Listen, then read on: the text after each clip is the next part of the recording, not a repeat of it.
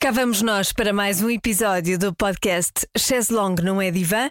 Hoje é longo, como muitos pediram, por isso não vamos perder mais tempo. Chess Long não é divã. Marta Crawford é sexóloga, terapeuta familiar e de casal, autora de livros, apresentadora, fundadora do Museu Pedagógico do Sexo, o Musex, e curadora da exposição Amor Veneris. No fim deste episódio, a Marta faz uma visita guiada a esta exposição e explica tudo o que vai poder ver. Se quiser ouvir, é esperar até ao fim.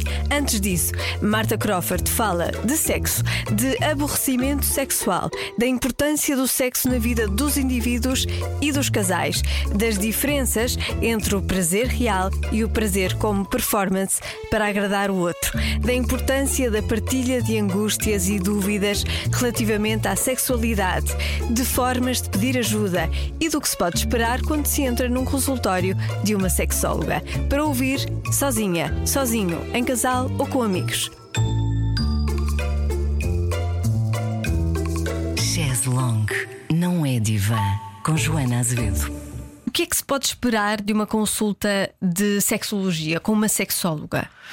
As pessoas, eh, muitas delas, têm problemas a nível da sua relação e, portanto, podem pedir ajuda sob o ponto de vista da conjugalidade, eh, ou seja, há qualquer coisa na nossa relação íntima eh, no que tem a ver com a sexualidade que eventualmente não está bem e, portanto, não, não conseguimos ultrapassar essa, esse desacordo. Estava, era ótimo e deixou de ser, ou nunca foi bom, ou não temos vontade, de, não temos a mesma vontade, ou qualquer coisa acontece e, portanto, não estamos a conseguir resolver dentro, do, do, do dentro da, da, relação. Ou as pessoas individualmente com dúvidas existenciais sobre a sua sexualidade, sobre a relação com outra pessoa, sobre a sua orientação, sobre as, as suas dúvidas, sobre questões relacionadas até com questões muito práticas, quase de educação sexual, de como é que se faz isto ou aquilo, não é?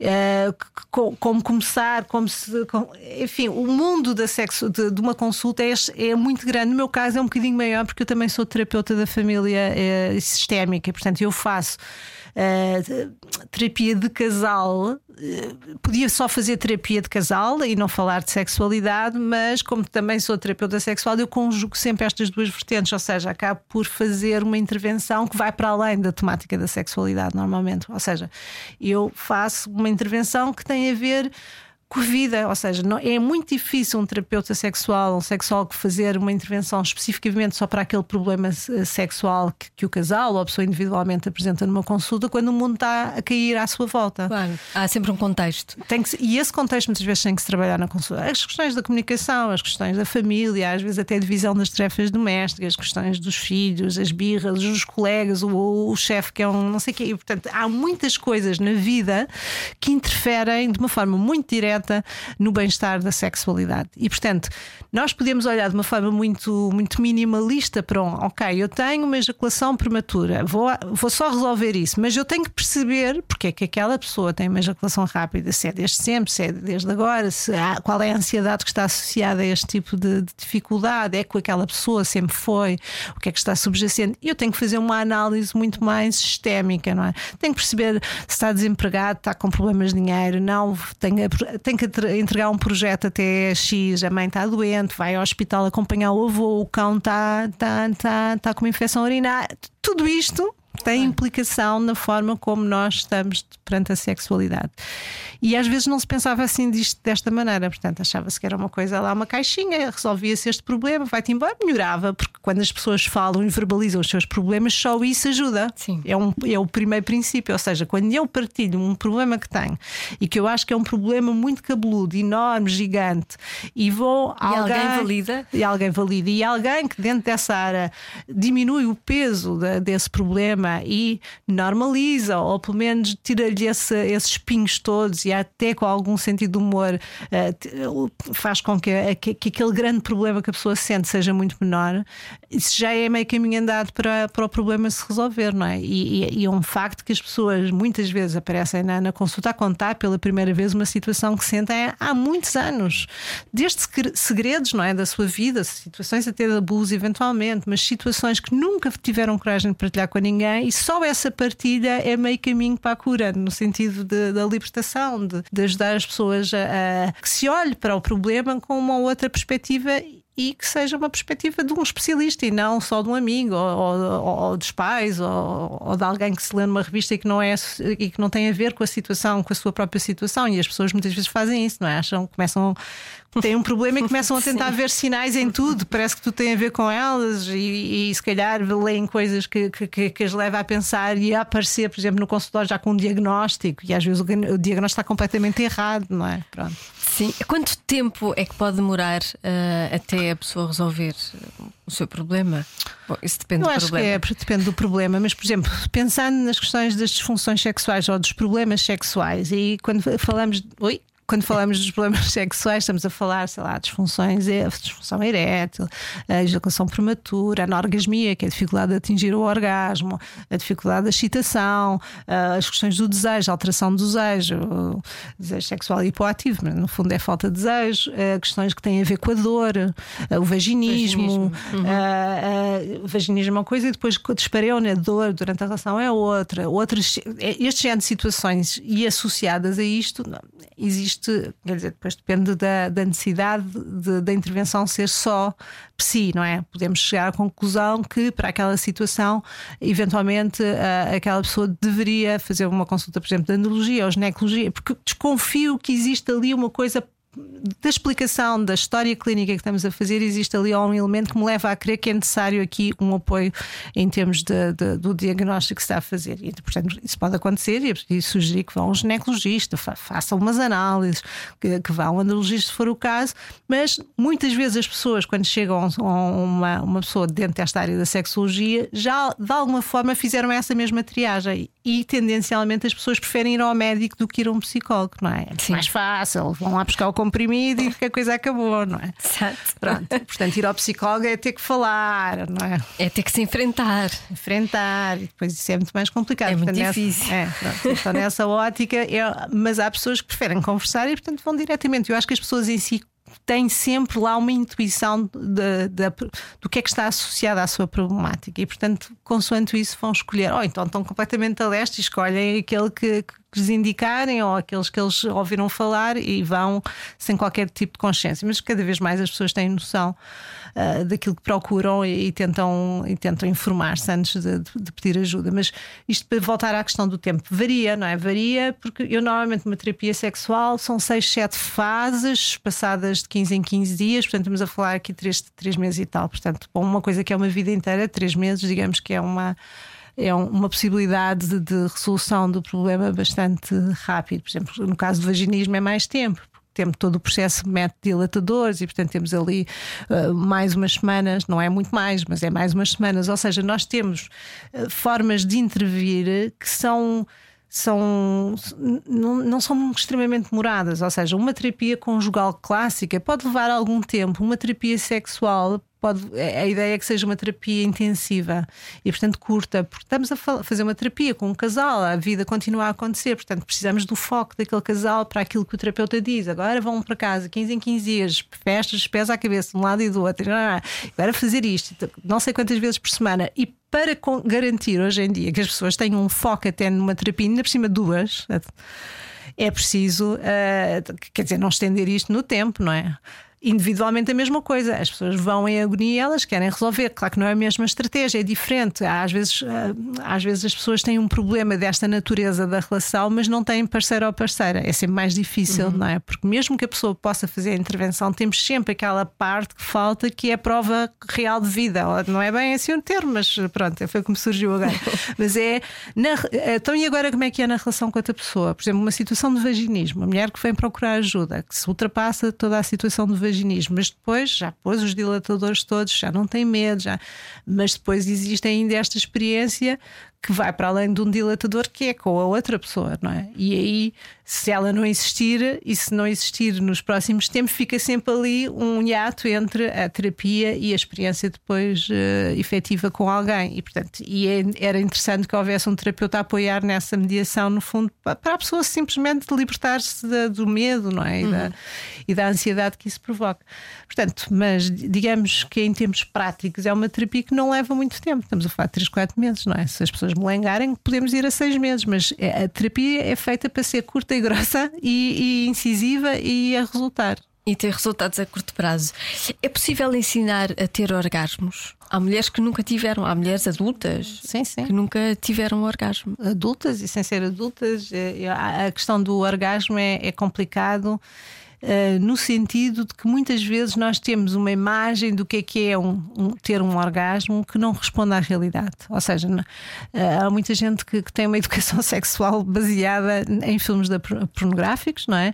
Em que tradicionalmente, se é filme pornográfico, temos mulheres a gemerem, a gritarem, a, serem, a, terem, a terem espasmos físicos, de pés à cabeça. Portanto, um filme, uh, e se não for isso, os gritos da Meg Ryan também justificam bem o que é que é ter um orgasmo orgasmo, não é? Toda a gente sabe que se, se for assim, está a ter um orgasmo e dos bons, não é?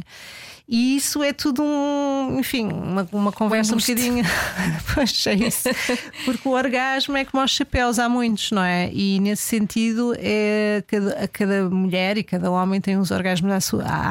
Mesmo uma mulher tem, e mesmo um homem tem orgasmos diferentes ao longo pois. do tempo, como outra pessoa, ao longo eh, da vida com pessoas diferentes, eh, eh, ou seja, a sua forma de sentir o orgasmo não tem que ter este espetáculo, não é? Mas eu vejo, por exemplo, das mulheres a dizer que não têm, porque não têm esse, esse género de floreado no seu orgasmo.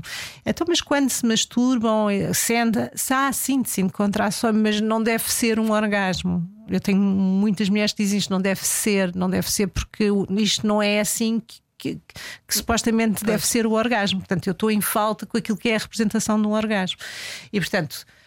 É muito complicado eh, as pessoas acharem que não têm um orgasmo quando verdadeiramente. E às vezes têm outras técnicas, para estar a comprimir as pernas uma com a outra. E é uma coisa muito mais silenciosa, mas é um pico de pressão e que tem um, um, um pico de, de, prazer, mas que no fundo também, quando as mulheres acham que aquilo que têm é uma coisa menor, desqualificam, não é? Ou seja, ou acham que não estão bem, devia ser diferente, ou, ou, mesmo que outra pessoa estava à espera de maiores gritos e às vezes dá um gritinho que é para ir ao encontro da performance esperada, não é? Sim. E portanto, esta coisa da performance é, tem, tem muitos. Esta questão da, da performance é, é, é, outro filme que é muito dramático hoje em dia. Todos nós queremos ser muito bons amantes e, portanto, às vezes somos essas personagens dos filmes pornográficos, mas eventualmente não estamos a sentir as coisas dessa maneira não é? E depois criamos o quê? Criamos uma ideia errada para outra pessoa que acha que nós somos aquilo e que temos imenso prazer, e eu vejo isso na clínica, não é? Um parceiro a falar da parceira, sim, mas ela tem imenso prazer comigo. E ela a dizer-me, mas eu não tenho orgasmos. Uh, mas então, mas porquê que, porquê que ele diz que tem orgasmos? Porque eu faço, faço de conta que tenho, não é? E agora é muito complicado, agora eu não vou dizer que não tenho. E portanto eu prefiro continuar na mentira a afirmar que aquilo que eu disse antes ou daquilo que eu fiz que representava um orgasmo, afinal, e estamos a falar de pessoas de todas as idades. Ou seja, eu acho que tendencialmente as pessoas, à medida que o tempo vai passando, com, com maior a, maturidade, já não, têm, não, não estão para isso, não é? Querem ter o seu orgasmo, querem ter direito ao prazer, querem que se faça bem, não estão cá com tretas, não é? E não estão com essa necessidade de agradar o outro acima de tudo, não é? Porque há esta ideia, e mais feminina do que masculina, é esta coisa de agradar acima de tudo o outro, mesmo que se esqueçam de si próprios, não é? É e portanto, o orgasmo treinado, pergunta, eu dou uma grande volta. Se é possível ensinar, vou treinar. Ensinar é, é, é no há, sentido da pessoa saber aprender. Há pessoas que não têm, por exemplo, na penetração. Ninguém tem, na penetra... ninguém tem na penetração. As mulheres, ninguém tem na penetração. Isto é assim, daquela de, de repente vais ver as. Não, há uma porcentagem muito pequena de mulheres que têm durante a penetração. Porque... Mas essas mulheres assustam-se depois, não é? Assustam-se porque, porque, era suposto. Era suposto, porque alguém criou a ideia, alguém, se calhar, do sexo masculino, que a única forma de ter prazer é através da penetração. Então vamos voltar então à história das questões da, da, do, da função do sexo, através da penetração, da procriação, portanto, a forma ideal para se fazer bebés é através da penetração, mas efetivamente a vagina como ela é, é um espaço virtual com umas, uns calcos, com poucas terminações nervosas por comparação com este clitóris, com estas 8 mil, não é? E, e portanto, esta coisa dos 8 mil não é concorrência em termos de, de, de, de terminações nervosas, mas se o pênis, que os homens entendem que tem imenso prazer no seu próprio pênis, tem menos de metade daquilo que tem o clitóris, é, é, é importante perceber que esse, essa parte do corpo é determinante para o prazer sexual feminino, que tudo bem que ele enrola depois ele abraça a vagina, mas toda esta parte exterior da genitália, não é? Nós temos a glande que sai do, do clitóris no cimo dos pequenos lábios e é, toda essa estimulação é extremamente importante para o prazer feminino. Durante a penetração, é importante a penetração para muitas mulheres, para já, porque querem corresponder àquilo que é a performance ideal, não é? Toda a gente acha que sexo é, é penetração, portanto, todos queremos estar lá, todos fazemos as coisas todas para chegar lá. Muitas vezes pode não interessar nada, mas se chegarem lá, está feito. Foram até ao fim, é a expressão mais usada. É? Exato. Aliás, quando as mulheres dizem perdi a virgindade, é quando há penetração. Quando há penetração. Mesmo que já, já tenham experimentado já, exatamente. tudo. É assim aquela ideia muito, muito antiga e, muito, e que as mulheres continuam a, de alguma forma e os homens a acreditar que, que é válida. Pronto. De qualquer maneira, o que é que eu quero dizer com isto? De facto, a vagina não, não tem esse potencial de prazer, tem na ideia psicológica deste encaixe, deste pênis dentro desta vagina, quando estamos a falar de uma relação heterossexual, obviamente, uhum. não é? Nesse encaixe, esta ideia de fusão, eventualmente pode ser extremamente estimulante, mas em termos práticos, a estimulação é insuficiente, não é? E por isso é que as mulheres não têm esse prazer. E os estudos dizem mesmo isso, ou seja, entre as relações, uh, as relações entre um homem e uma mulher, enquanto que o homem uh, considera que 90 e tal por cento das vezes uh, tem orgasmos, a, mulher passa, acho que é 30 e tal por cento, se não estou em erro. Ou seja, há, há um, um hiato gigantesco. Este, esta diferença uh, de, reduz entre duas mulheres, mulheres que têm, uh, fazem sexo com outras mulheres têm muito mais prazer, portanto têm muito mais potencial para ter orgasmos, ou mulheres que se masturbam. Portanto, as piores relações que há para ter é entre um casal heterossexual. Porquê? Porque de facto há uma falta de noção relativamente àquilo que é importante para a mulher, não só da própria, muitas vezes, mas dos seus parceiros que acham que o pênis enfiado dentro da vagina faz tudo e que é suposto a mulher ficar satisfeita com isso e não fica, não é?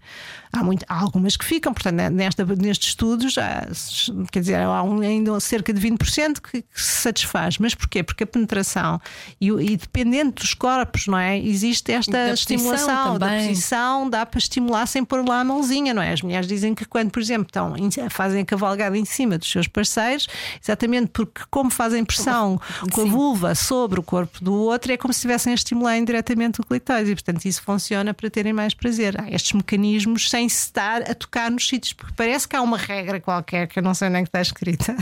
Eu acho que lá nas, nas, nasquelas, nas, aquelas que foram encontradas há muito tempo não Sim. vinham, mas uh, essas regras. Uh, que não se pode tocar, ou que há uma coisa chamada preliminares, em que se pode lamber, tocar com a mão ou tocar é com a língua. É compartimentado. É, e que depois, quando passa para a penetração, já não se toca no clitóris, é quase interdito, e portanto o pênis é o o, o, o herói, o, o herói, rei. o rei e que faz o resto. E o que acontece é que muitas vezes nessa passagem de uma estimulação direta sobre o clitóris, por exemplo, sexo oral ou mesmo com a mão, é na passagem para a penetração, enquanto que o homem fica extremamente uh, excitado com esse, esse quentinho que a vagina traz, essa lubrificação que ela traz, esse, esse entrar nesse buraco, não é? Muitas vezes a mulher re reduz a sua excitação sexual naquele momento, que não reduz, que seria diferente se ela continuasse a estimular estimular, ou o parceiro, não é? Estimular a zona clitoriana até o fim. Portanto, eu digo sempre: tocar no clitóris é antes, durante e depois, porque isso funciona sempre e é meio caminho andado para a excitação manter-se alta e potenciar até um desfecho através de, de um orgasmo. Uh, com, com qualidade, porque às vezes o que acontece é que quando o homem penetra, a mulher fica menos excitada, o homem fica substancialmente mais excitado e há aqui um desencontro. Não é? é o homem achar que já que, que é parceiro, eventualmente, não é? já está no mesmo estado que ele e de repente não, de repente houve ali uma alteração da excitação que às vezes não se consegue recuperar, não é? E pronto, e o homem já está mais entusiasmado, entra na cavalgada por aí fora e a coisa faz. Cada um para o seu lado. Para o seu lado, e pronto, depois daí vem muitas mentiras. Pronto. E, e a ideia é que a excitação é, é também uma. É extremamente importante pensar que a excitação sexual é efetivamente a, par, a resposta, a parte da resposta sexual, se calhar mais, mais estimulante e mais interessante, porque eh, e faço esta brincadeira e repito, já, até já, já estou a ficar repetitiva com, esta, com este exemplo, mas que eu acho que, que é de alguma forma exemplifica bem o que eu quero dizer. Ou seja, é possível uma mulher estar a fazer uma tabela de Excel sobre finanças, coisa chata. Pronto. Sim, a pior coisa é Excel, Excel uh, contas. E se tiver um vibrador junto do seu, do, do, dos seus uhum. genitais a tremelicar, é possível que ela consiga ter um orgasmo. E a sua cabeça é: será que eu tenho dinheiro no fim do mês? Ou seja, nada sexy, nada sedutor, nada erótico, Sim. não é? Ou seja, mecanicamente aquela vibração permitiu-me ter um orgasmo, mas a minha cabeça não estava lá. E é possível ter-se orgasmos assim com esta qualidade, tipo espirro, tipo arroto, que sabe bem, porque alivia, mas que não são muito entusiasmantes ao ponto de se querer voltar lá. Não é? E esses que, que, em que queremos voltar lá, porque a experiência foi envolvente, seja consigo próprio, ou seja na relação com outra pessoa, foi assim uma coisa, como eu chamo, orgasmos mais históricos, mais emocionais, são esses que nos querem, que nos fazem querer voltar àquela experiência sexual. E portanto o truque está exatamente nesta experiência da, da, da, excitação sexual e não termos pressa para chegar ao fim, porque nós todos na vida andamos com esta pressa, temos que chegar a, que chegar a horas, temos que, temos que despachar o orgasmo porque vamos dormir, porque já temos pouco tempo para dormir e porque amanhã temos que acordar cedo ou porque a criança vai acordar. Exatamente. E portanto, nesta medida deste pensamento, eh, o orgasmo é sempre uma coisa tipo comprimida num timing e a excitação é apressada, é tipo vamos esfregar um bocado mais, mais, mais. A cabeça ainda não está lá, mas está o corpo está a reagir, a despachar. E, e, quanto mais sexo a despachar a gente faz, menos interessante é fazer sexo, menos interesse temos. E declaro que as séries de, de, de todas que temos na Netflix e afins são muito mais interessantes do que fazer sexo desta maneira, não é? Pronto, mesmo que um espirro seja bom, mesmo que seja que Sim. alivie, mas de qualquer maneira falta muito mais, falta a intensidade. E a excitação é o truque, é ter tempo para nos excitarmos mutuamente de forma a não queremos sair da excitação. Mas não é isso que acontece. As pessoas excitam-se pouco com pressa de chegar ao orgasmo. E o truque é o contrário. O orgasmo vem por acréscimo, não é o mais importante, porque já sabemos que há muitos orgasmos que, que são como, como arrotos e não são assim tão interessantes quanto isso. Mas a experiência da, da excitação sexual leva que o corpo totalmente se transforme. E aí sim o corpo está lubrificado, no caso da mulher, toda a sua vagina se altera. Muitas vezes a penetração é feita antes de tempo e, portanto, a mulher não está preparada para receber um pênis, mas já o tem dentro. E, portanto, não, enquanto que nós respeitamos a ereção de um pênis, o senhor pênis está a crescer. Vamos esperar que ele cresça até ao fim. Ok, então está bom. Agora vamos ele já... estimular. Vamos que... estimular. Pronto, grande, grande pênis, grande ereção. Pronto, está pronto para entrar dentro de uma vagina ou do ânus ou o que for. Mas não nos, não nos preocupamos que uh, os genitais femininos também têm esse processo de crescimento, de entumecimento e que só estão preparados quando estão muito excitados. E o que acontece muitas vezes é que recebem um, um amigo, ou um, um, neste caso, isto não era bem amigo, é mais agressor, porque se ele entra antes de tempo, não vai fazer uma coisa muito boa, não é? Um, um pênis um que entra uma, é um invasor, não é? E portanto, nesse caso, o tempo da excitação permite que o corpo se coloque na posição correta para ter prazer. Caso contrário, é assim uma coisinha de bilheque. é um mé. É, é Há aqui uma dúvida que eu tenho muitas vezes nas redes, quando alguém tem uma posição mais extremada, mais amargurada, outro alguém diz deve ser falta de sexo, deves ter falta de sexo. A falta de sexo tem assim esse impacto todo na personalidade, no estado, no equilíbrio da pessoa, na, na postura, na sua amargura. É assim tão importante o sexo? quer dizer, eu acho que aí discordo na medida em que pode haver sexo, mas se for mau sexo, uh, pff, antes, eh, antes de não ter sexo, não é? O mau sexo entenda-se, fazer um sexo que não dá prazer, um sexo forçado, Sim. um sexo sem, sem vontade. Mas isto, isso deve ser falta de sexo. Isso diz muito, uh, diz porque muito. as pessoas também são um bocadinho ofensivas, resolvem tudo, não é? As questões sexuais e depois não querem falar sobre elas. Há coisas que sim, as, as pessoas que eventualmente não têm essa parte da sua vida em que são livres, não é? Porque a sexualidade é um, é um, é um, é um direito sexual e é uma coisa extremamente importante para a saúde mental. É extremamente importante toda a nossa, a nossa seja individual, não é? Na nossa relação com o nosso próprio corpo, até com tudo o que implica a descoberta, mas com esse sentimento de usarmos o nosso corpo forma a termos prazer com ele e na relação com outra pessoa, porque isso promove a intimidade, a cumplicidade, o bem-estar. E portanto são tudo elementos, a sexualidade de facto é um bem que ajuda eh, e eu sei, quer dizer, é muitas vezes a fazer terapia sexual em casais que a priori até não queriam. Eh, eu muitas vezes uso essa técnica porque sei que quando o casal está intimamente mais próximo, é mais fácil trabalhar grandes questões de ruptura dentro de, um, de, uma relação que tenham a ver com a sogra, com as heranças, com o filho, com o gato, com o periquito, não é? Porquê? Porque a intimidade dá-nos esse abraço extremamente forte e rico e esta proximidade que nos faz sentir bem. E portanto, quando isso não existe, a gente pode também sublimar, dizer eu não preciso de sexo, eu gosto é de ver cinema, eu gosto é de, de, de ver futebol. Mas também pode ter sexo consigo próprio, não é? Claro, sim, sim. E, e quando as pessoas dizem isto à outra para ofender tudo falta até sexo, elas não sabem se a outra pessoa se masturba ou não. E, portanto, podem, é, só querem ser ofensivas. Portanto, eu acho que quando as pessoas remetem para este género de golpes baixos, que de falta é sexo, uh, muitas vezes dizem aquelas pessoas que não têm um namorado fixo ou uma namorada fixa e, portanto, acham que toda a gente tem que ter. E não é verdade, as pessoas não têm que ter todas parceiros e podem ter parceiros ocasionais e podem estar sozinhas e estar muito bem. Ou seja, há muita gente que não tem sexo e todos nós, ao longo da nossa vida, há momentos que não nos apetece sexo isso não há problema nenhum.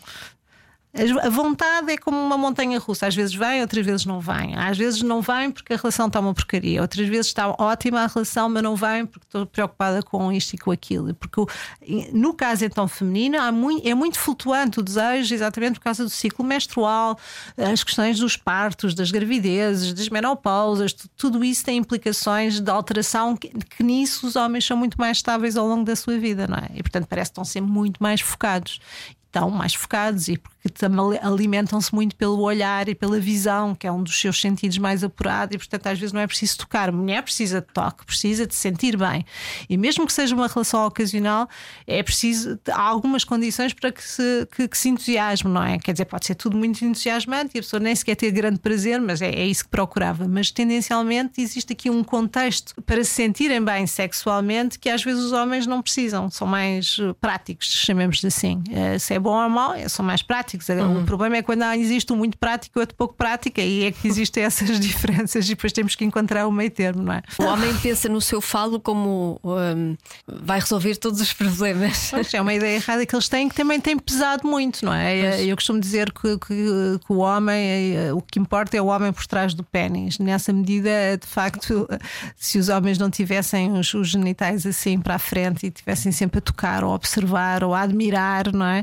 eram muito mais felizes e também tinham uma sexualidade muito mais interessante para eles. É engraçado, por exemplo, numa terapia sexual, a, quantidade de homens pelo facto de dizer a partir de agora não podem fazer isto ou aquilo, não podem tocar, agora é o corpo inteiro, dos à cabeça, de um lado e do outro, a descoberta que fazem sobre a sua própria sexualidade e sobre a, a, a forma como o seu corpo tem tantas tem tantas sensores que são extremamente gratificantes e não é e já ouvi vezes sem conta dizer eu não preciso do orgasmo. Ou seja pessoas que entraram numa consulta a pensar que o orgasmo era a coisa mais importante e a ideia da terapia é não se pensar no orgasmo não é se esquecer não é esse o propósito mas é perceber que existem tantas formas de ter prazer sexual que, é, que as pessoas estão tão focadas sempre no mesmo genitais genitais genitais genitais que, que não percebem o potencial que o seu próprio corpo tem para si e na relação com outra pessoa. E essa descoberta é muito interessante. Há pessoas que o fazem naturalmente, a maior parte não o faz, não é? É muito focada na pressa, na rapidez, nos genitais e está feito. Às vezes as, uh, certas mudanças no corpo acontecem, não é? Por causa da idade, ou um medicamento, uma gravidez,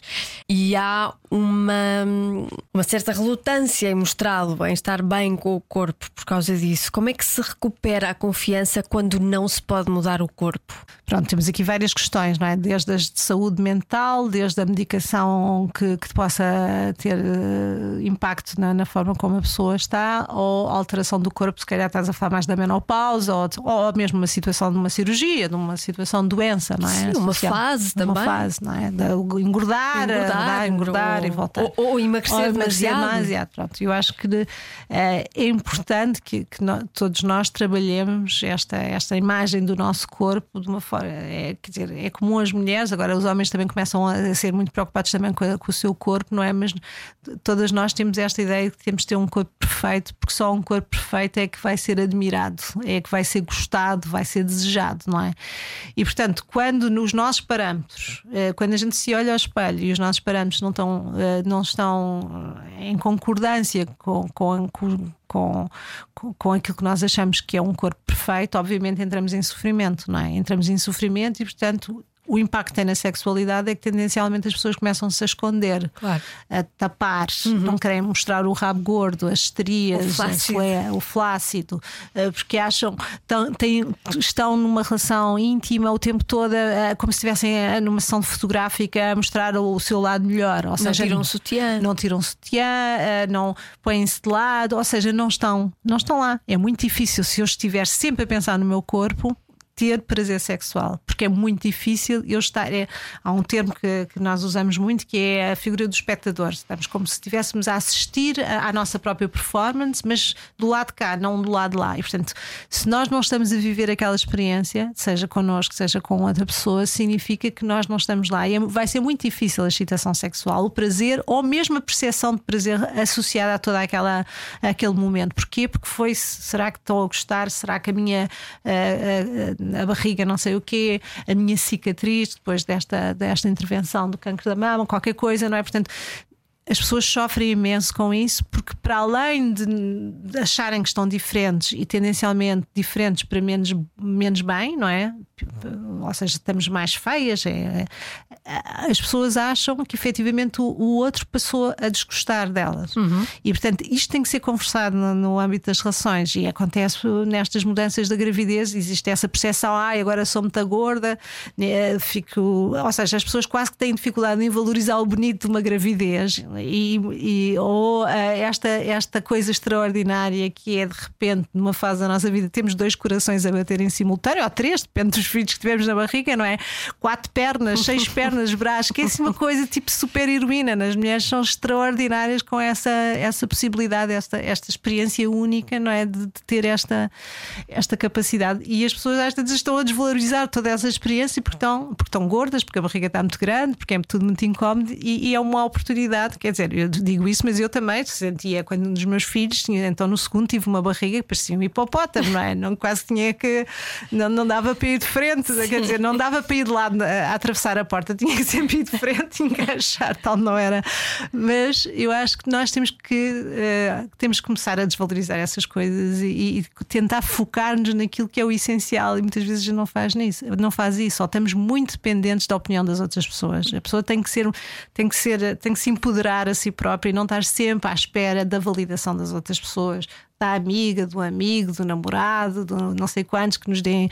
Temos que conseguir arranjar armas e ferramentas para nos valorizarmos, olharmos para o espelho e dizer: Não, eu gosto de mim e fazer todo esse exercício. E, e agora é interessante porque vejo muitas, na, até nas redes, esta coisa das mulheres depois da menopausa e com 50 e 60 anos, despidas, fotograf, com fotografias. Eu também sigo, eu sigo algumas. Há uma Bloom, já não sei qual é o nome dela, não sei que é Bloom, que ela faz fotografias das mulheres, de, umas com cicatrizes, gordas, com barriga, mas todas super poderosas, super eh, fantásticas, sedutoras. E esta ideia de um corpo diferente, que não tem que ser aquele corpo é, perfeitinho de uma modelo, não é? E na exposição também nós queremos dar várias dimensões de corpo, exatamente porque é essa a realidade. Nós não somos todas modelos magríssimas com torres, e, não, e mesmo elas, para serem assim, sofrem bastante com isso, não é? Portanto, é, ou seja, todos os corpos são válidos e, portanto, nós temos que saber olhar para o nosso corpo e olhar para aquilo que, que temos e, e estarmos gratas na, nessa dimensão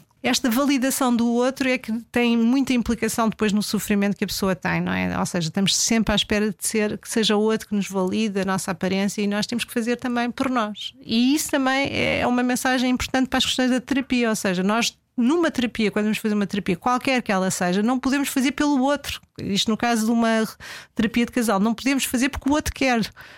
Isso não vai resultar nada temos que fazer porque queremos e porque achamos que é uma mais-valia estar num espaço neutro com alguém que pode dar uh, efetivamente um, uma ajuda, uh, mas a pessoa, a primeira coisa é a pessoa querer mudar e aceitar que isso é importante mudar e ter essa energia. Não porque o outro quer, não porque o outro me algou, senão estamos a repetir aqui coisas que já acontecem na própria sexualidade, não é? Hum. E às vezes as pessoas vêm assim, é assim que eu encontro. É, eu estou aqui porque o António disse que é tínhamos que ir para... para ele e não sei o quê. E eu, a certa altura, disse: não, isto tem que ser importante para si se não for importante para si, não vale a pena estarmos a fazer isso. Porque isto não pode mudar só pelo outro. Tudo, ah, mas eu gosto muito. Pois, mas tem que ter essa consciência de que isso é bom para si. Senão é um frete desgraçado, não vale a pena. Às vezes é difícil combater o frete quando muitos anos passam, não é? Quando há uma relação de muitos anos.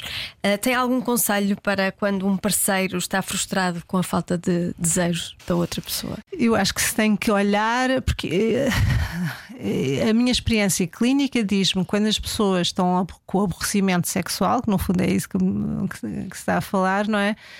É porque também estão sempre à espera que seja o outro a ativar-lhes a diferença e a mudança, e, ou, ou, que, ou acham simplesmente que se, se forem comprar meia dúzia de brinquedos sexuais ou se forem ao motel, então está tudo feito e a coisa está no top, porque fala-se muito sexo, não é? Portanto, não é um tema que esteja escondido e, portanto, nós todos achamos que os outros fazem mais, que fazem coisas mais malucas e, e fazem, dizem, e as pessoas sobre o sexo dizem tudo o que quiserem, mesmo que não seja verdadeiro, mas as outras pessoas acreditam sempre, não é? Pronto.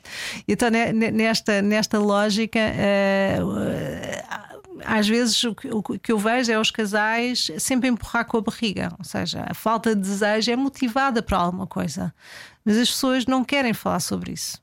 E o que eu sei é que muitas vezes, quando as pessoas começam a falar sobre o facto de não estarem satisfeitas com a sua sexualidade na relação com outra pessoa que se faz grandes mudanças, mesmo quando o casal faz isso sozinho sem a ajuda de um terapeuta. Porquê? Porque finalmente decidiu pôr a mão na massa. Quando a gente empurra ou enfia a cabeça como a cegonha debaixo da terra e espera que nas férias seja bom, ou então quando for Natal, no dia dos anos, isso nunca vai acontecer, porque nós não temos esta, este ritmo de intimidade, de procura, de, de disponibilidade, de, de jogo não é? Nós eh, cada vez nos esquecemos mais, não é? Porque isso cada vez fica mais afastado. E temos muitos casais que já não têm qualquer tipo de intimidade e vão empurrando, empurrando, pronto, insatisfeitos, mas que sem a capacidade de, de, de comunicar sobre este caso e sem, e sem, e sem, e sem vontade de alterar. Há uns que sim. Quando é que essa, esse interregno começa a ser eh, preocupante? É preocupante quando há um que está, há um que se queixa. Uhum. Há um que está insatisfeito, ou seja, imagino que as duas pessoas ao longo do tempo cada vez têm menos interesse sexual e, têm mais interesse noutras coisas quaisquer que fazem, em conjunto, viajar, fazer bolos, sei lá, qualquer coisa. Uh, se os dois estiverem bem naquela relação, não há problema nenhum. Não há, ou seja, mesmo que seja só uma vez por ano ou dois em dois anos, para aquele casal está bem. Não é? Nós achamos sempre que tem que haver todos os dias, ou não sei, mas isso nunca, nunca acontece. Às vezes, em conversa de amigos, há essa, essa quase competição, não é?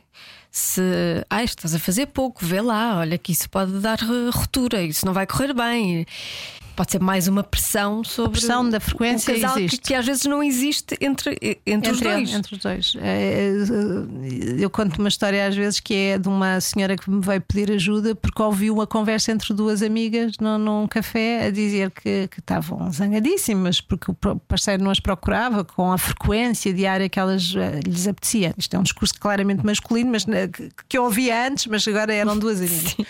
E, e a senhora, ouvindo a conversa, não é? Pelo canto do olho, e marcou uma consulta comigo.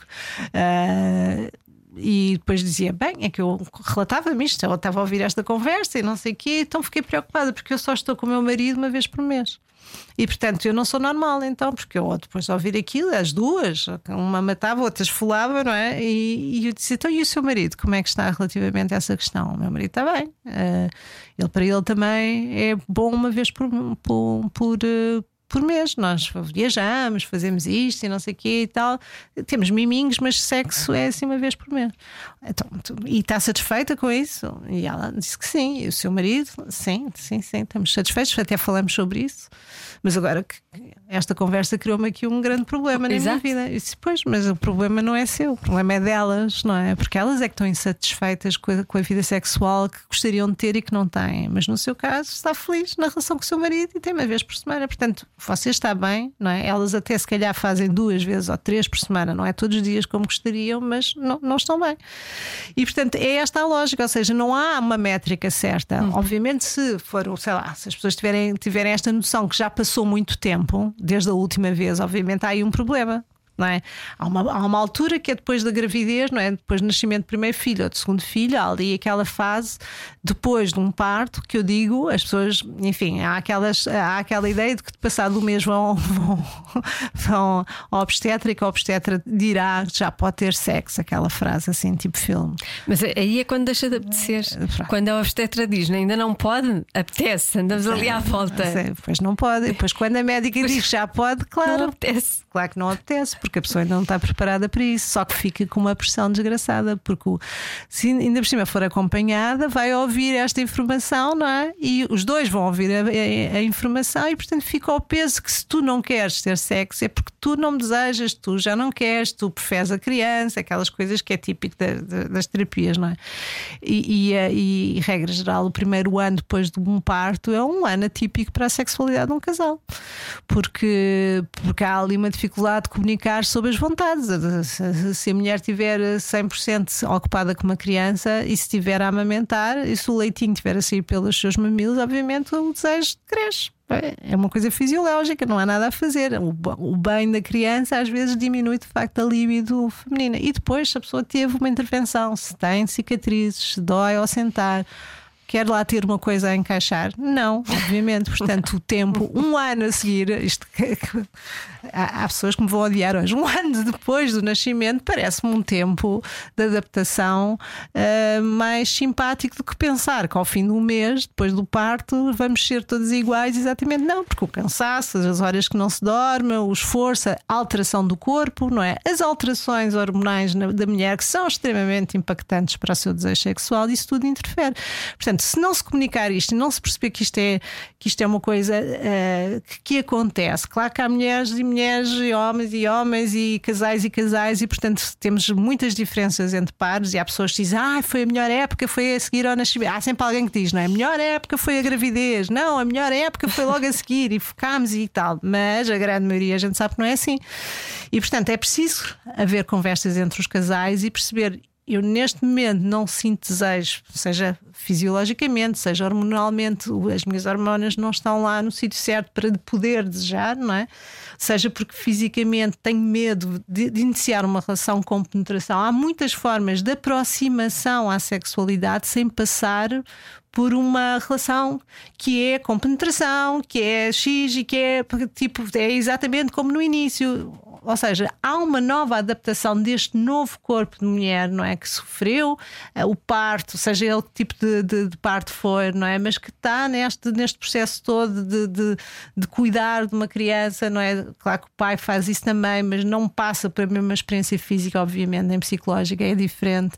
E, e portanto, sabendo isso, as coisas têm que ir devagarinho e a intimidade. E por isso é que eu acho tanta piada a terapia sexual, porque eh, muitas vezes as fases iniciais são exatamente essas de de tocar dos pés à cabeça, de um lado e do outro, em todas as partes, à exceção das mamas e genitais. Ou seja, esta ideia de intimidade, cumplicidade, pele, bem-estar é o meio caminho andado para se começar de novo a desejar.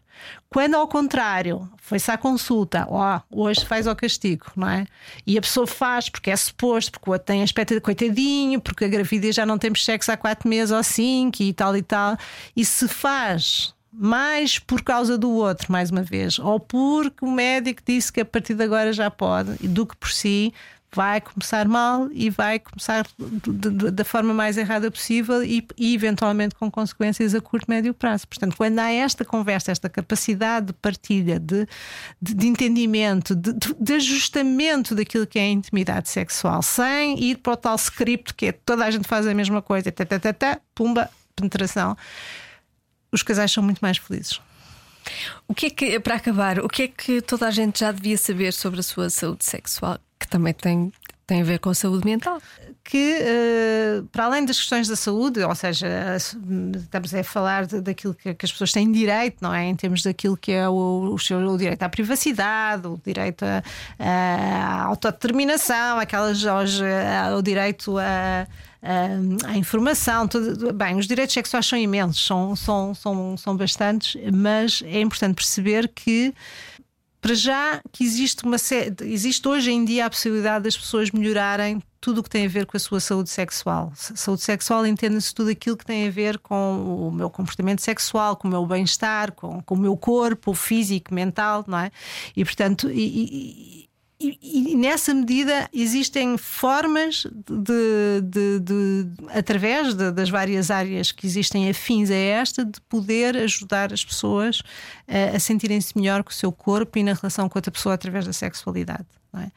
E estamos a falar de, de, de tudo o que tem a ver médicos para a parte física, as partes hormonais e depois também a parte psi, não é? O entendimento não só das relações, da sua própria descoberta, daquilo que são as suas, as suas inquietações individuais, mentais, de, de, de si, do que é que eu sou neste mundo, na, na relação com o outro, como é que se faz, como é que não se faz. Sexo...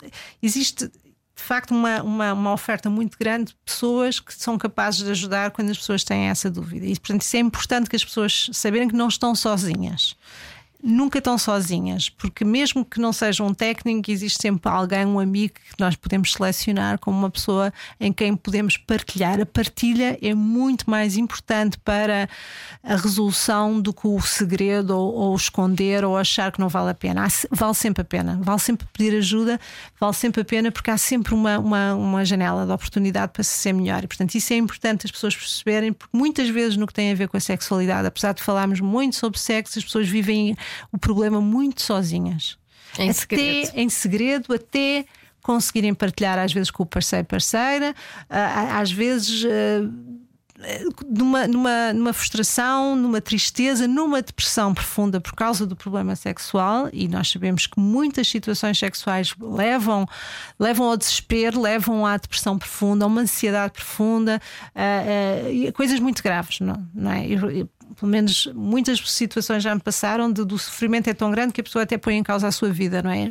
Por causa de questões relacionadas com o sexo, de segredos, de situações que estão a viver e que na partilha e no encontro de soluções as pessoas vão ser capazes de ser uh, sexualmente muito mais felizes. E portanto, saber que há essa possibilidade. E as pessoas dizem, ah, mas custa dinheiro e não sei o quê há imensas possibilidades. Sexualidade em linha, é uma linha para jovens, até aos 25, penso eu, podem, podem telefonar, é, é, é, anónimo, é gratuito, tem uma safa. Através das redes sociais, muitas vezes, hoje em dia, eu pelo menos recebo imensas mensagens e vou tentando responder na medida do, do possível, não é? Mesmo que as pessoas não possam ir a uma consulta, eh, as pessoas, há sempre alguém que pode dar uma resposta e já tive essa experiência, pelo menos eu faço, eu, não, eu acredito que muitas outras colegas meus façam o mesmo, ou seja, perante uma situação em que a pessoa não tem disponibilidade, mas que nós avaliamos que é uma situação urgente. difícil, uhum. urgente, às vezes que eu já fiz terapias sem, sem cobrar absolutamente nada, exatamente porque achei que, que, tinha, que, que, que tinha que intervir. Eu penso que é a faculdade de, de psicologia. A, a, faculdade de psicologia, não sei exatamente se tem algum valor, mas é um valor irrisório. Uh, várias associações fazem. Neste momento no museu, só para saberes, no, no museu, na, na, durante o do, enquanto houver exposição Amor Venéreas, viagem ao prazer sexual feminino nós temos, em parceria com a APF, consulta dentro do palácio, dentro do espaço do museu, no andar de cima, temos um consultório montado, temos uma equipa terapeutas sexuais, elas todas da, da APF e não só da Sociedade Portuguesa de Sexologia Clínica, e portanto estamos disponíveis. Estamos, não, eu não, eu não, não dou consultas nesse contexto, mas fiz, criei esta parceria que também é inédita dentro, dentro de um espaço de um museu, exatamente para para que, e que fazia parte do, do, dos objetivos do próprio Musex, era trazer a clínica para dentro de um espaço museu, assim como a ciência. Também vamos fazer um estudo científico sobre o desejo sexual e sobre o prazer sexual, aliás, e também vai ser lançado agora recentemente, exatamente para as pessoas.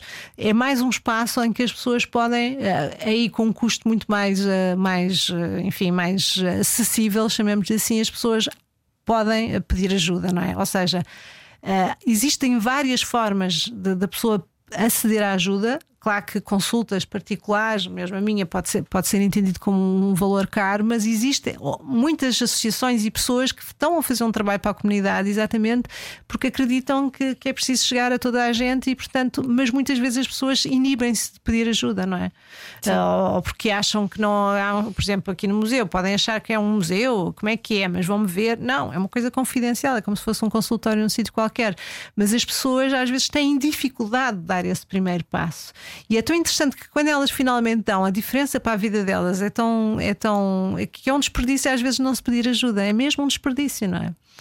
E, eu, e há um, eu que há muitos anos trabalhei numa linha que se chamava SOS Dificuldades Sexuais, já, já foi há imenso tempo. E essa linha era uma linha, eram todos, éramos todas terapeutas sexuais e, e, e nós, as pessoas eh, ligavam, era confidencial, diziam o seu problema e nós depois escoávamos essas pessoas para, as várias, para os vários sítios a nível nacional onde elas podiam pedir ajuda. As consultas na, nos hospitais, por exemplo, ou consultórios, quando não havia aquelas especialidades, e fazíamos esse despiste, essa triagem, mas ouvíamos as pessoas não num tempo de consulta habitual, porque o objetivo não era fazer a literapia, mas ouvíamos. E nunca mais me esqueço de um homem do Norte que me ligou e que a vida toda ele conta que finalmente teve coragem, porque, como era anónimo, viu no centro de saúde um cartaz a dizer que não tinha que ter o nome dele, uh, que, e, que era através do telefone, portanto não se tinha que mostrar, uhum. não é?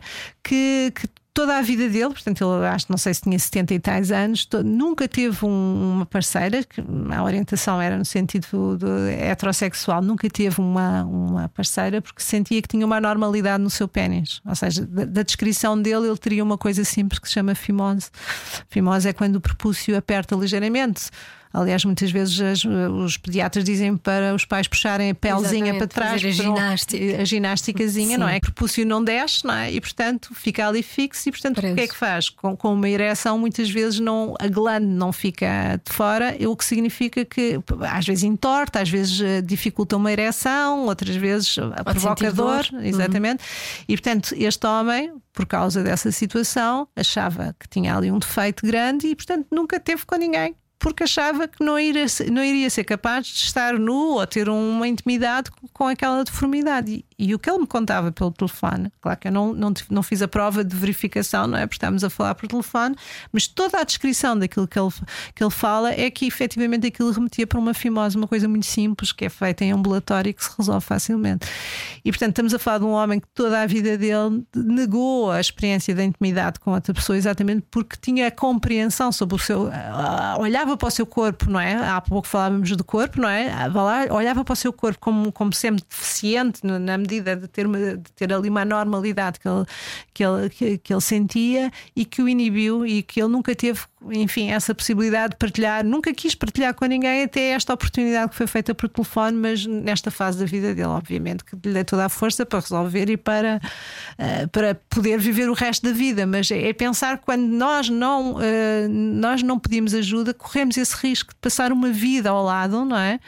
A achar que não merecemos qualquer coisa ou que fomos, não fomos escolhidos para, para poder estar numa relação com outra pessoa e de facto tivemos esta experiência e, e deixamos de ter essa possibilidade de viver em intimidade. Uh, não queria ir embora sem uh, fazer esta pergunta de um ouvinte. O Cheslong tem um formulário para as pessoas enviarem as suas dúvidas e então todas as dúvidas de homens eu digo que são do Nuno e, e as mulheres são a Sara. Okay. Desta vez foi o Nuno que pergunta se make make-up sex, sexo de reconciliação, é isso tudo. Diz ele: toda a gente diz maravilhas sobre make-up sex, que é o melhor sexo de todos, e eu nunca tive. Será que me falta um make-up sex para ter o melhor sexo de todos? Eu não sei o que é que é o make-up sex. É o sexo de reconciliação. é aquele sexo que, que se tem Bom, Depois eu... uma discussão, é isso que Exatamente. É, pronto, é, enfim, é os nomes que se dão. É, enfim, esta, esta sexóloga está desatualizada. em situações em que houve ruptura por alguma razão, e às vezes até que quando houve ruptura por causa de uma terceira pessoa, não é?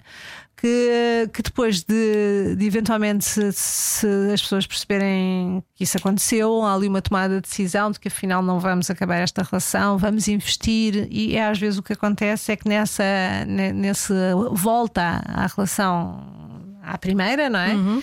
Existe toda uma, uma espécie de, de, de, de, ímpeto imenso de provar que se, que se gosta daquela pessoa e a outra que sentiu que tinha sido deixada por outra pessoa, não é? Sente que também eventualmente não estava a cumprir na sua totalidade o seu papel e, portanto, também lhe vem às vezes um ímpeto imenso e uma grande vontade, e essa reconciliação, por vezes, é de facto muito sexual, muito interessante e muito que os remete para alguma experiência que já tiveram, se calhar, no início da relação, e, portanto, quase que parece que foi uma coisa boa, não é? Mas estamos a falar aqui de uma situação que não sei se é exatamente esta que ele pois. pergunta, ele no fundo é uma discussão, depois uma discussão fazer sexo. Eu nem sei responder, é assim, vale para alguns casais, para outros não vale nada, não é? Porque se eu estou extremamente zangada com outra pessoa, eh, não me apetece propriamente fazer sexo. E esse sexo. Pois, a mim também não. não é? Isso vai depender de, de, da personalidade também de cada um. Há pessoas que estão zangadas, mas dizem que não querem ir para a cama dormir sem se reconciliarem e, portanto. Uh, que eventualmente tentam essa aproximação sexual para resolver, para, para parecer que está tudo bem. Uhum. Mas dito isto, depende da lógica dos casais. Há casais que são muito conflituosos e também são sexualmente conflituosos, e isto é, faz tudo parte do mesmo uh, estilo, não é? Esta energia, discutem, a discussão vai para a cama e tu e não sei o quê. Pronto, muito filme também, mais uma performance, mas depende de facto das características do casal. Agora, não é remédio santo para coisa nenhuma. Para uns pode funcionar, para outros não. Não sei, eu acho que o Nuno não tem que se preocupar por não ter tido essa experiência se calhar é porque não, não só ele não é uh, assim, eventualmente, uh, como nas situações em que, em que, em que esteve, numa, em que houve discussão, eventualmente, ou ele ou outra pessoa também não estavam com disponibilidade depois para, para terem uma, uma grande cumplicidade sexual e um grande filme, não é? Obrigada, Marta. Acho que foi ótimo. Para o final, então, um extra. Marta Crawford fala da exposição Amor Veneris Viagem ao Prazer Sexual Feminino, que está no Musex Palácio Anjos, em Algés. Então, a exposição Amor Veneris é uma exposição sobre o prazer sexual feminino, um tema extremamente importante e necessário, porque infelizmente ainda é um tema que se tem que debater, porque a questão do prazer ainda está, parece, a fugir muito de, do controle feminino. Ou, enfim, eh, e então a exposição foi, foi apoiada pela Câmara Municipal de Oeiras para que eh, se fizesse a primeira exposição de um Musex. Musex é o, Museu Pedagógico do Sexo, é um conceito, é um museu conceito criado por mim em 2010, portanto tenho estado nesta batalha há muitos anos uhum. e finalmente tive o apoio de uma Câmara que me permitiu fazer esta primeira exposição que idealizei sobre o prazer sexual feminino. E então, uh, basicamente, o convite que, se faz às pessoas quando entram no Palácio Anjos, que está em Algés, é que a exposição para já começa cá fora. Temos logo uma obra de arte cá fora, uma pérola de Vênus, que é um rosto com os lábios feito pelos espacialistas, que também são quem fazem a, a cenografia toda da, da exposição. E, e, portanto, a ideia é que é o rosto de um corpo, de um edifício, não é? Que metaforicamente vai representar um corpo feminino. Portanto, a ideia é que as pessoas percebam que na sexualidade feminina entra-se pela cabeça, não é, não é, não é o imaginário comum de entrar pelos genitais, pela vagina, não, é, é uma coisa de cabeça. E, portanto, ao entrar dentro do edifício, há logo um primeiro momento em que se convida as pessoas a tomar uma decisão se vão entrar pelo ala do consentimento ou do não consentimento. Aqueles que entram pelo lado do não consentimento vão fazer, vão ter uma parte, obviamente, sobre violência sexual contra as mulheres. Portanto, temos artistas, a Paula Reg, Sara Geirinhas, a Sara Maia, Alice Geirinhas, a Ana Mandieta, Neto Mensageira, Ana Rocha de Souza, que também fez um vídeo espe especificamente para esta exposição sobre violência sexual contra as mulheres. Portanto, toda essa zona é uma zona de dor, uma zona mais escura da exposição, uma zona que eu queria que as pessoas percebessem que quando não há consentimento, efetivamente estamos a falar de, de violação, estamos a falar de abuso, estamos a falar de crime muitas vezes. E, portanto, era essa consciência que eu queria que as pessoas tivessem ao escolherem o lado do consentimento, e, e, resta dizer que as pessoas depois podem ver a exposição toda, portanto, mesmo que tenham entrado pois, por um lado, sim, elas uh, depois são convidadas a ir ao outro lado, pois, sempre. Ninguém vai Quer dizer, não sei. Não, pessoa... as pessoas, as pessoas no início até podem não ter consciência de que esta escolha representa isto. Hum. Quer dizer, para esta altura, eventualmente já saberão, mas muitas vezes podem achar que o não consentimento é ok, eu não preciso pedir, sou livre, posso fazer o que eu quiser. E depois é que têm essa consciência de que aquele não consentimento representa uh, esta evasão do corpo da outra pessoa, neste caso a mulher, e portanto todas as artistas representam vários tipos: violação, mutilação genital feminina, vários tipos de violência uh, contra as mulheres. Pronto. Quem entra pelo lado do consentimento, então vai fazer a viagem ao prazer sexual feminino e esta exposição depois está dividida em três grandes partes. A primeira, que é, que é a tal que já está representada lá fora é o cérebro. Entra-se pelo cérebro, o principal órgão sexual. E, portanto, nessa área temos vários núcleos que se tem que descobrir, temos que procurar por dentro das cortinas, porque toda esta exposição tem um layout de veludos, tudo isto pensado pelos especialistas exatamente para dar este ar de interior, de intimidade, e, portanto, nas tonalidades do cérebro, um rosa, lilás. E, portanto, as pessoas têm que descobrir, temos que perceber que, que, que o cérebro, de facto, é o motor da nossa, da nossa disponibilidade sexual da nossa vontade, do nosso desejo, de, dos nossos sentidos, e portanto nessa área da exposição é isso que está lá representado através de vários tipos de obra de, de arte e de experiências também pedagógicas.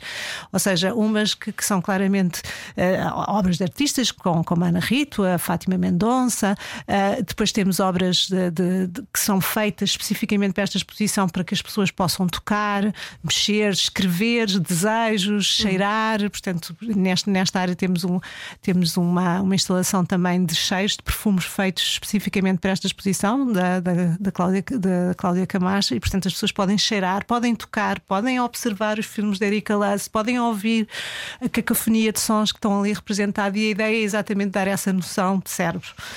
Depois passamos para a área da pele. Pele principal, o maior órgão sexual. Então temos uma dimensão da exposição, uma parte toda da exposição que é maior, tem um triplo pé direito, tem uma escada amarela que foi feita especificamente para a exposição, tem as tonalidades mais ocres, mais amareladas, tem estas peles que são esta fronteira entre aquilo que é ser-se cá dentro e aquilo que nós nos apresentamos na sociedade. Portanto, temos vários artistas aqui que representam este público e o privado, este interior, exterior, as peles que, que nos apresentam para o mundo exterior e aquilo que verdadeiramente somos no interior. E, portanto, e estamos a falar também uma, certa, uma série de uma diversidade imensa de corpos, corpos femininos que não são aqueles canónimos e são aqueles corpos que representam os vários tipos de mulher que, que, existem. Existe. É? Uhum. Uh, e, portanto, temos corpos de todas as maneiras, corpos inteiros, porque também na sexualidade feminina há aquela uh, tentativa de se olhar às vezes demasiado para as mamas e os genitais, e esta exposição remete para a ideia de corpo, pés à cabeça, de um lado e do outro, e portanto esta extensão que também tem a ver com o desejo e com a excitação, e a exposição também remete para esse caminho, esta escada que se sobe também é um esforço, tal como é o esforço da, da sexualidade no sentido de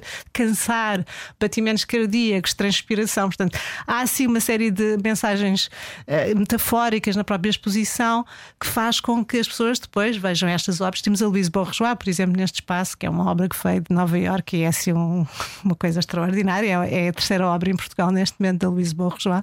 E temos outros artistas, Leão Salermente, Fernanda Fragateiro, Paulinor, uh, Noé Sendas, Maria Beatriz. Quer dizer, temos imensas obras aqui representadas de vários artistas portugueses e internacionais exatamente para contarem a narrativa desta exposição. Uhum ao subir ao, ao, piso de cima. Então aí temos partes do corpo. Temos as vulvas do Jamie McCartney, 400 vulvas de gesso, em que as pessoas podem olhar para aquelas vulvas todas e perceber como é que será qual, a minha vulva? Qual é a minha? Há muita gente que sai dali e que vai de certeza para casa ver a sua própria vulva e pensar qual é que é a minha, porque são 400 vulvas diferentes. E há muita gente que nunca viu a sua que própria nunca vulva. viu e que não sabe e que não tem a dimensão. Portanto, elas são todas brancas, porque são de gesso, mas é interessante perceber como elas são todas diferentes, todas diferentes, todas iguais. E é que esta ideia, hoje em dia, aliás, o moto do, do artista em fazer estas vulvas foi a inquietação que ele, que ele percebia de algumas amigas que quererem operar cirurgicamente, fazer embelezamento aos seus genitais, para achar que havia genitais mais bonitos do que outros. Portanto, uhum. esta dimensão que, que acontece agora muito, não é? Pois é. E, e, ele diz: não, são todos bonitos, então temos, temos ali vulvas trans, vulvas intersexo, de todas as idades, e portanto é interessante fazer essa, essa, essa visão assim muito, muito direta que as pessoas normalmente nós sabemos que a vulva é sempre muito mais escondida do que um pênis, e portanto Exato. ali é muito interessante. E que depois também uh, faz todo este diálogo com outras artistas, a Clara Meneres, com os seus bordados, mas uh, provoca, provocantes dos anos 70, portanto é preciso perceber depois as obras dos artistas no seu tempo, quando é, as obras que fizeram e o, o que isso significava em Sim. cada época uhum. em que eles fazem aquelas obras, não é?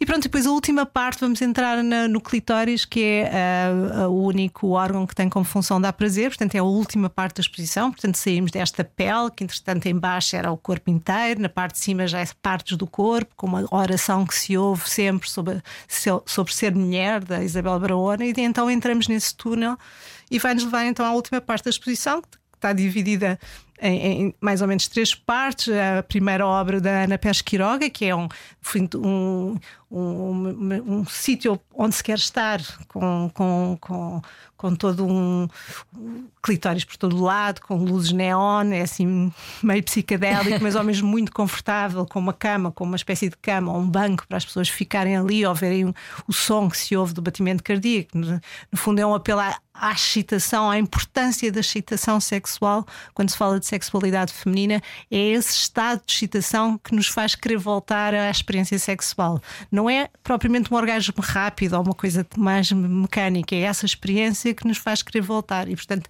esse espaço é muito interessante por causa disso e também por todas as mensagens que têm estes neons, que no fundo nos remetem também para a comunicação íntima, a importância de dizer o que é que gostamos, o que é que não gostamos e, um, e desenvolver essa, essa, essa questão uh, nas relações todas. Muitas vezes existe esse, essa, essa dificuldade muitas vezes das mulheres de dizerem faz mais assim, assim não, assim dói, não, à esquerda, não, à outra esquerda, essas coisas todas, exatamente porque eh, muitas vezes se calhar acham que não é preciso comunicar isto, que o outro saberá, eventualmente porque tem mais experiência sexual. Mas não, não quer magoar o outro. Não se deve dizer, Sim. não sei o quê, e muitas vezes a mulher vai aguentando e aguenta, aguenta, aguenta demais, não devia aguentar, porque depois quando aguenta demais já é muito mais difícil nessa altura dizer afinal aquilo não valeu, aquilo não foi bom, não é? E depois então temos outro grau, então eu menti o tempo todo a dizer que era bom e afinal não era, portanto é melhor começar desde o início a. Eu pelo sempre a honestidade porque eu acho que é uma salvaguarda para se sentir e, e a pessoa conseguir viver melhor a sua sexualidade. Mas essa parte remete-se então para uh, saindo desse, desse espaço, não é? Entramos então num grande, numa sala que tem um enorme clitóris de quase 3 metros de, de altura, insuflável, da Julie Petri, que é uma ativista e artista francesa, exatamente para as pessoas perceberem o que é que é o clitóris, finalmente, que é muito maior do que se pensa, 10 vezes maior do que se pensava, 8 mil terminações nervosas dois a três vezes mais do que tem um pênis. E que só em 2005 é que a anatomista Ellen O'Connell faz, de facto, finalmente as ressonâncias e as dissecações todas que faltavam fazer para definir exatamente esta anatomia. E, portanto, há pouquíssimo tempo, estamos a falar de 2005, não é? Já Sim. sabia ligeiramente antes, mas pronto, é, o paper dela sai nessa altura. E. Uh, é impressionante, não é? Porque de clitóris, o amor venéreos desta exposição significa clitóris e é o termo utilizado por um anatomista lá para trás, não é? Em 1579. E ele fala amor venéreos, o órgão sublime do prazer sexual feminino. E estamos não sei quantas centenas de anos depois, não é? Estamos continuamos a ter que afirmar que o clitóris é importante, que é significativo, que é uma forma, não é a única, mas é um elemento importante para o prazer sexual feminino. E, portanto, daí a importância dele estar com esta dimensão dentro do espaço da, da, exposição e as pessoas terem que olhar para ele e passar por ele. ele. O clitóris aqui nesta exposição funciona como uma porta, as pessoas passam por baixo da porta para uhum. depois ter a última experiência, que é um orgasmo de uma experiência dos R43, eh, que fazem, fazem um, roboticamente a experiência do orgasmo feminino. E antes mesmo de entrar, temos também toda a parte ativista da Sofia Wallace com, com a cliteracia, são 100 regras, 100 leis naturais da cliteracia e temos é, é, é, fundamental ir ver porque é muito, muito entusiasmante e, portanto, eh, toda essa área extremamente ativista neste sentido da, dimensão do clitóris, desta cliteracia da Sofia Wallace, desta experiência orgásmica, que depois, quando se sai, então aí tem-se a possibilidade de ir visitar quem, quem começou por um lado, depois pode ir visitar as, todas as obras que estão no, lá no outro lado do não consentimento. Quem já viu, pronto, desce as escadinhas, vai-se embora. E há pessoas que às vezes, quando vão ao contrário e a última experiência é negativa, dizem: Não, mas nós não queremos sair daqui, queremos voltar a fazer o orgasmo para sairmos daqui com essa experiência. Como... E pronto, entre as duas temos manifestos, são uns manifestos muito interessantes, a meu ver, não é? Porque no fundo explica o que é que é isto do consentimento, as várias itens daquilo que se, do significado de consentimento consentimento. Consentimento não é só dizer que sim, é, tem, tem, este sim tem muitas outras, uh, digamos, itens dentro dele para que, que ele seja validado como sim, porque nós sabemos que muitas vezes nas relações uh, conjugais a pessoa diz sim e é um sim que é um nim, é um sim que é mais não do que sim, mas diz sim. Portanto, ah, o sim tem que ser entusiástico, tem que ser com vontade, tem que ter, ter uma série de características associadas, não pode estar, a pessoa tem que estar sóbria, não pode ser coagida, não pode ser forçada. Portanto, o sim tem que ser um sim verdadeiro. Não é? E portanto, temos todas essas explicações do que é que é o consentimento e também o que é que é a violência, o que é que é o crime, o que é que é o abuso e com números de telefone e contacto para as pessoas poderem efetivamente pedir ajuda uh, se assim o entenderam ou se tiverem uma situação ou alguém conhecido. E, e, e do, portanto, o conteúdo deste manifesto do outro lado depois tem uma imagem lindíssima. Da, da, são duas imagens diferentes, dois desenhos da Isabel Barahona, que é uma das artistas que lá está representada. Portanto, as pessoas levam, levam este manifesto, mas que é outra, ao mesmo tempo uma obra de arte que as pessoas podem depois levar para a sua casa ou ler ou destacar a imagem, mas é, enfim, é um presente que também é, é oferecido às pessoas que vão visitar a, exposição. Não é divã. Por hoje é tudo. Até à próxima. Chaise Longue não é divã. Com Joana Azevedo.